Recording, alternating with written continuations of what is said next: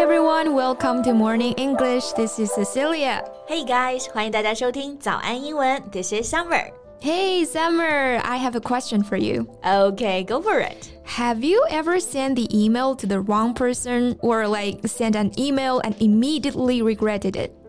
这不是经常的吗？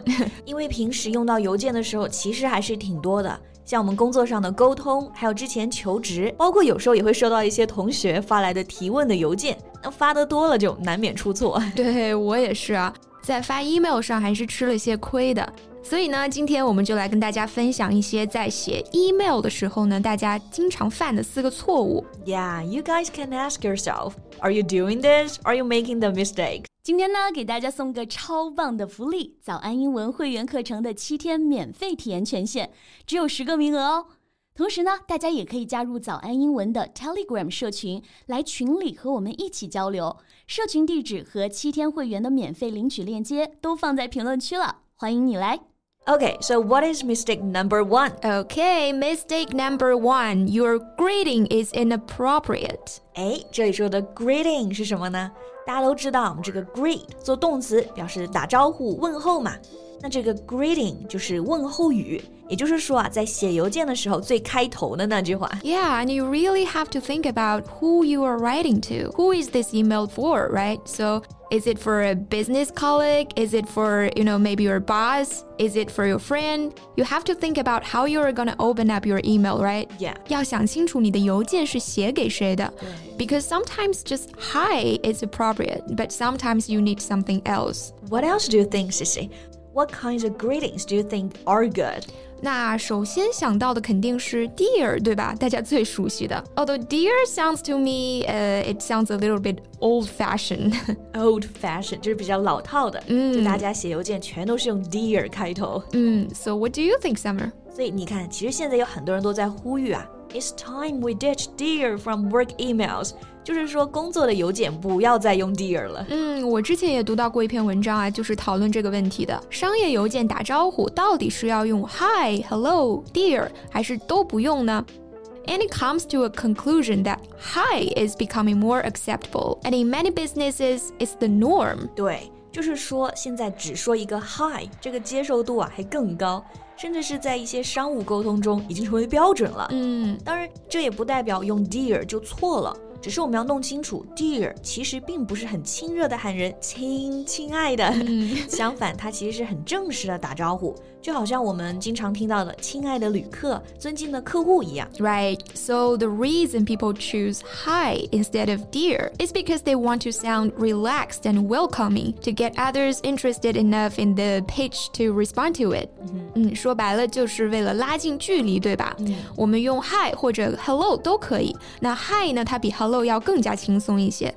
那注意呢，加上名字之后用逗号，而不是用句号。Yeah, for example, Hi Jane, Hello Morris，或者你可以直呼其名 John。哎，这个名字要特别强调一下，大家千万不要写成了 Dear John，因为 Dear John 呢，它在英文里面其实是指分手信的。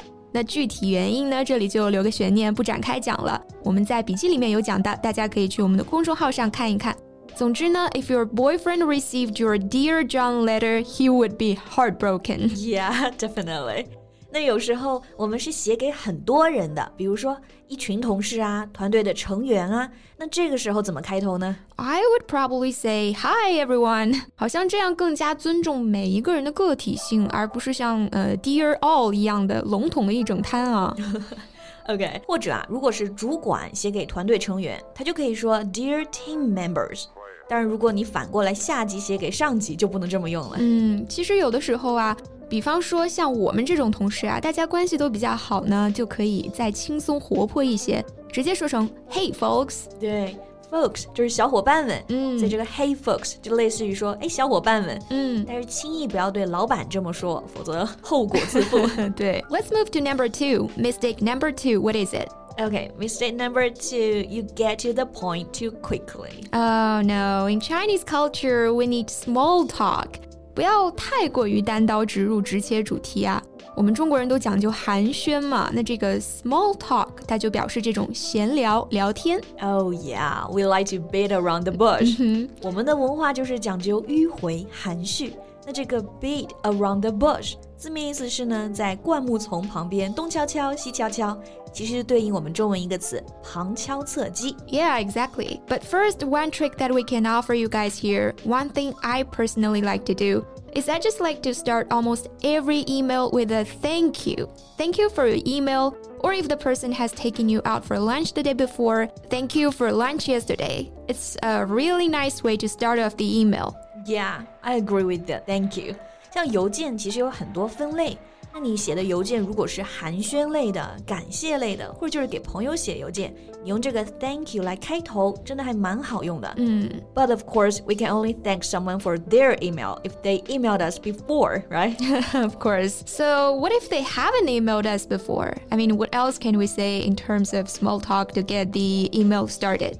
Yeah, you might say something like, I hope your days are going well. Mm. I hope you'd have a nice weekend. 如果是你先写给对方，你就可以用这种比较 cheerful，同时又能表现你很关心对方的话。嗯，absolutely, totally agree. 不然呢，你一上来就说你好，这是我们的报价。I need to know blah blah blah blah. I mean, it just sounds very harsh. Right，有点太不近人情了，对吧？你好歹客套一下是吧？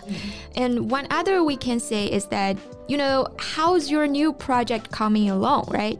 So that's another example of what you can say. 对。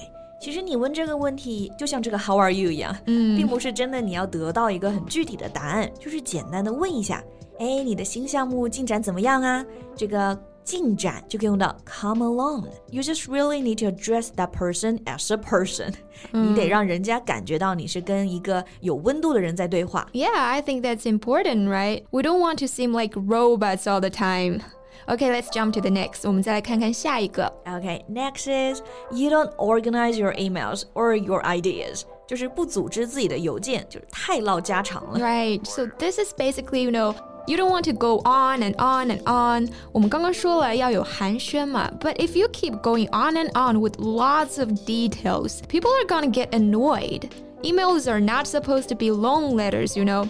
除非啊，除非你们是情侣，然后你们刚好又有工作要谈。别发邮件就好。right. In that case, it's a love letter. But we're not talking about love letters, guys. We're talking about emails. Exactly. 我们说时间就是金钱嘛。So it's rude if you waste someone's time. 所以呢，大家一定要尽量的保证自己发给别人的 email 是简洁、清晰明了的。Yeah, good writing is short and concise and to the point. All right, let's roll to the last one. Mistake number four. 今天要讲的最后一个误区是什么呢 ？It is you don't tell people what they should do. 对，就是说你扯一通，结果对方并不知道他下一步应该做什么，或者说呢，你的诉求到底是什么？Right，我们直接来举例啊。比方说，在一篇邮件的最后，我们可以怎么样来表达我们的诉求呢？What are some examples of how to phrase this summer? Right. So we have like, let's touch base on this next week. Or please let me know by Monday if you're able to attend the meeting. Or please give me a call or follow up with me. Something like this, right? Right. You need to know what's the next step. Otherwise, it's like, what, what's that? You know? 不然的话，对方就会很茫然。what am I supposed to do？那节目结束之前呢，我们一起来看一下 Summer 刚刚提到的一个短语啊，Let's touch base. What does that mean? All right, touch base means like let's talk. Let's you know let's catch up. What did we resolve? Do we resolve anything? What's new? 嗯，Right, touch base 它其实跟 catch up 有点像啊。就是表示双方通过接触、交谈去了解某件事情的相关情况。Kind of like let's connect again. Yeah，就是保持联系，再联系的意思。OK，那今天要讲的四个写邮件的误区呢，我们就讲完了。So stop making these mistakes, and you'll be writing some awesome emails. Good luck. Good luck with it. So thank you so much for listening. This is Cecilia. This is Summer. See you next time. Bye. 今天的节目就到这里了，大家别忘了去评论区领取我们的福利。 早安英文会员课程的七天免费试听名额只有十个，先到先得。最后，大家如果想加入我们的听众群，也可以在评论区置顶找到我们的 Telegram 社群地址，欢迎你来玩。This podcast is from Morning English。学口语就来早安英文。